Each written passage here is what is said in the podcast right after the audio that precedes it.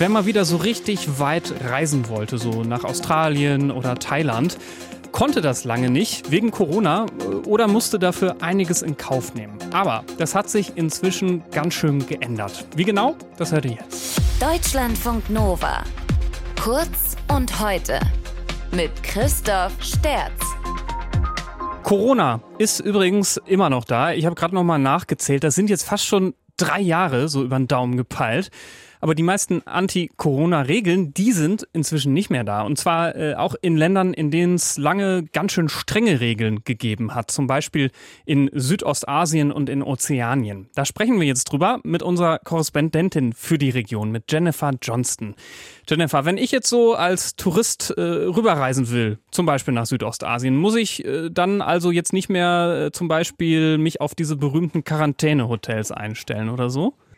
Genau, also wenn du zurzeit nach Südostasien reisen würdest, ist es wirklich alles ziemlich locker und ziemlich einfach. Ich nehme mal Thailand als Beispiel, so das beliebteste Reiseziel für Deutsche in Südostasien. Ich war da vergangenen Herbst für eine Recherche auf der Ferieninsel Phuket in den Rest des Landes konnte man zu dem Zeitpunkt noch nicht mal so richtig einreisen. Und da hatte ich noch eine Mappe voll mit Klarsichthüllen dabei und Papieren, musste einen Pass beantragen bei der thailändischen Botschaft, PCR-Test machen, vor Ankunft, nach Ankunft, App runterladen, etc. etc. Jetzt war ich vergangene Woche wieder da und da brauchte ich nichts mehr außer meinem Impfnachweis am Flughafen. Es war also wirklich ziemlich entspannt. Und auch wer nicht geimpft ist, bei dem reicht dann ein PCR-Test oder sogar ein Schnelltest, der nicht älter ist als 72 Stunden.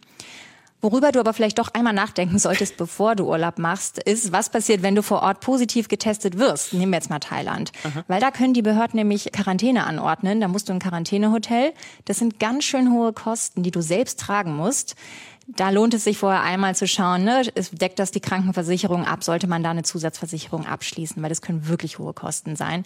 Und darum also mal zusammenfassend zu deiner Frage, Südostasien, ja, man kann wieder Urlaub machen, man kann leicht Urlaub machen, egal ob Thailand, Singapur, Vietnam, Kambodscha oder Indonesien.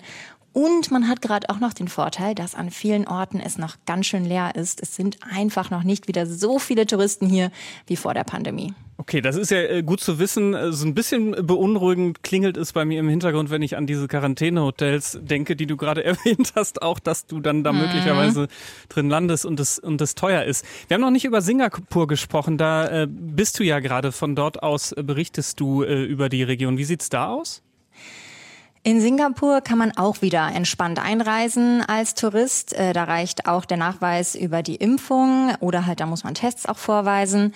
Und was hier wirklich äh, ein großer Schritt war, vor einer Woche hatten wir hier den Mask Off Monday, den Masken runter Montag, sage ich mal übersetzt.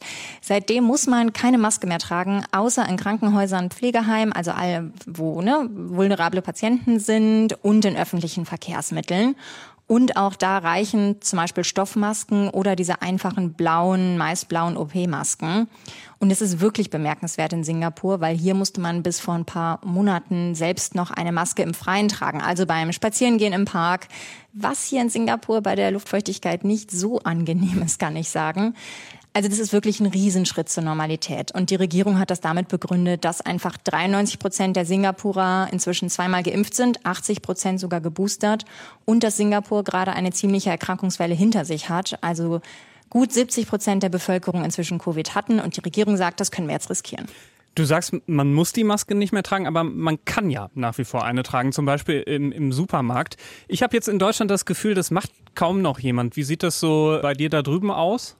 Zum Beispiel mal Thailand, Indonesien, da war ich gerade, da habe ich beobachtet, dass viele weiter eine Maske tragen auf der Straße. Ich habe die dann mal gefragt, warum. Die sagen, ist auch einfach praktisch, äh, auch gut gegen den Smog. Also die Luftverschmutzung einfach, weil über diesen Städten hängt einfach eine große graue Wolke.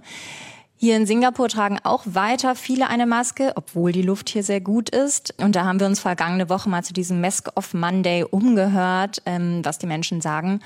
Und die sagen, wir lassen die Maske weiter auf, wir wollen uns schützen, andere schützen. Da ist eine große soziale Verantwortung, auch für die Gemeinschaft. Und viele haben auch einfach gesagt, ich habe mich da so dran gewöhnt, ich merke gar nicht mehr, ob ich die Maske eigentlich trage.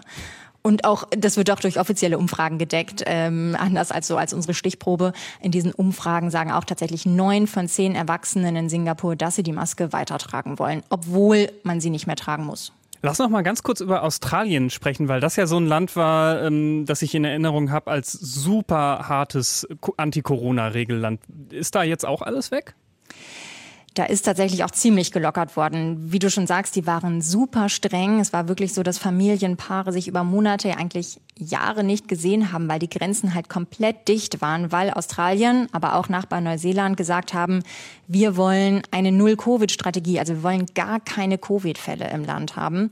Die haben dann aber jetzt auch vor kurzem gemerkt, das ist unrealistisch. Ähm, andere Länder öffnen, wir müssen irgendwie da auch nachziehen, auch öffnen, um nicht abgehängt zu werden. Und die Impfquote war zu dem Zeitpunkt dann auch hoch genug laut Regierung. Und darum kann man jetzt auch nach Australien einreisen. Es gibt keine Impfpflicht mehr. Und auch im Land kann man sich je nach Bundesstaat äh, ganz frei bewegen. Es ist wirklich sehr, sehr locker.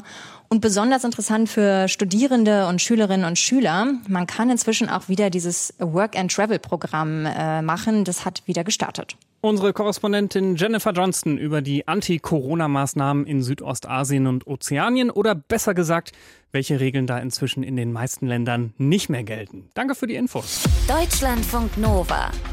Kurz und heute.